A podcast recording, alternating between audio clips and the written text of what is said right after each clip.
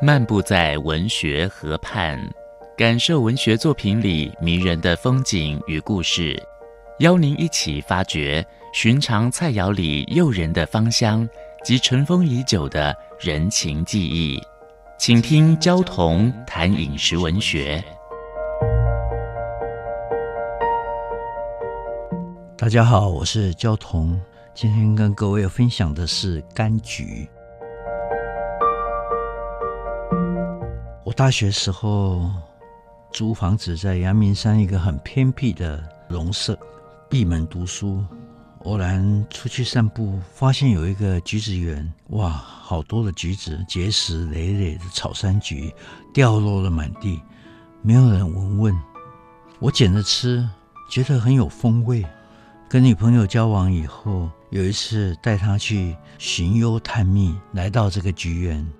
看到一对年轻人正在采橘子，我一时很想在女朋友面前耍酷，就虚张声势的喊：“喂，我是园主，不可以偷摘橘子哦。”年轻的夫妻笑着对我说：“这橘子园是我们家的，反正我们也没有时间上山来摘，你想吃你就尽管摘去吃吧。”哦，橘子的外形美丽，但未必就很好。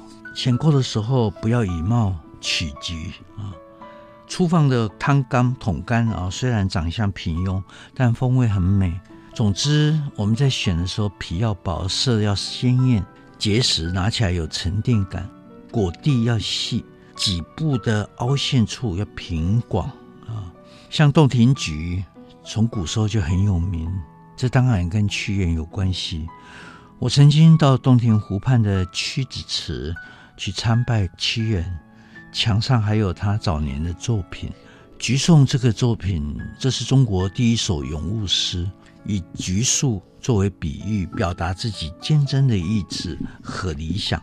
后代的诗人都能够想象这位千古词父老祖宗漫步在橘林里面，很不准啊，用橘子来比喻自己，像君子一样，为知己，为好友。又比作师长，橘子的“橘”跟吉利的“吉”是谐音，甘跟甘苦的“甘”是同音，气味、滋味和色泽，同时讨好了我们的嗅觉、味觉、视觉，乃至于听觉。晒干的橘子皮用来泡制中药，就是陈皮，能够健胃整肠，能够去油腻，更是烹调的好伙伴。卤味甜汤的配角，海明威在文思枯竭的时候，他是用烘烤橘子皮的气味来提醒他自己，不管是多么甜的柑橘，多少都会带着酸味。柑橘的柠檬酸跟苹果酸，让果糖有了比较丰富的层次感。那个酸，我觉得很启人深思。东汉末年的时候，小陆续啊，陆续六岁的时候去九江拜见袁术，辞别的时候行礼，有三颗金黄的橘子从怀里面掉出来，袁术就问他说：“你来这当客人还带着橘子吗？”那陆续当然很羞愧啊，他就跪了下来说：“我要带回家给妈妈吃。”什么样的美味让陆续小小的年纪就要带回家孝敬母亲呢？后来，这三颗橘子就成了文学上思念母亲的象征。从古时候开始，骚人墨客歌咏橘子的相当的多。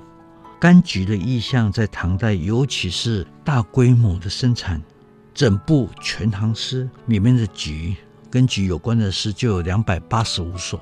这两百八十五首菊的诗，都继承了屈原赋予的那一种高风亮节的情操，跟一种岁寒然后松柏之后凋的抱负和期许。中国是柑橘的重要原产地，已经栽培四千多年了。它叙说的是秋冬美丽的风景，跟有一点萧瑟的人情。五分钟系列小单元，与您同游文学河畔。带给您小确幸的滋味。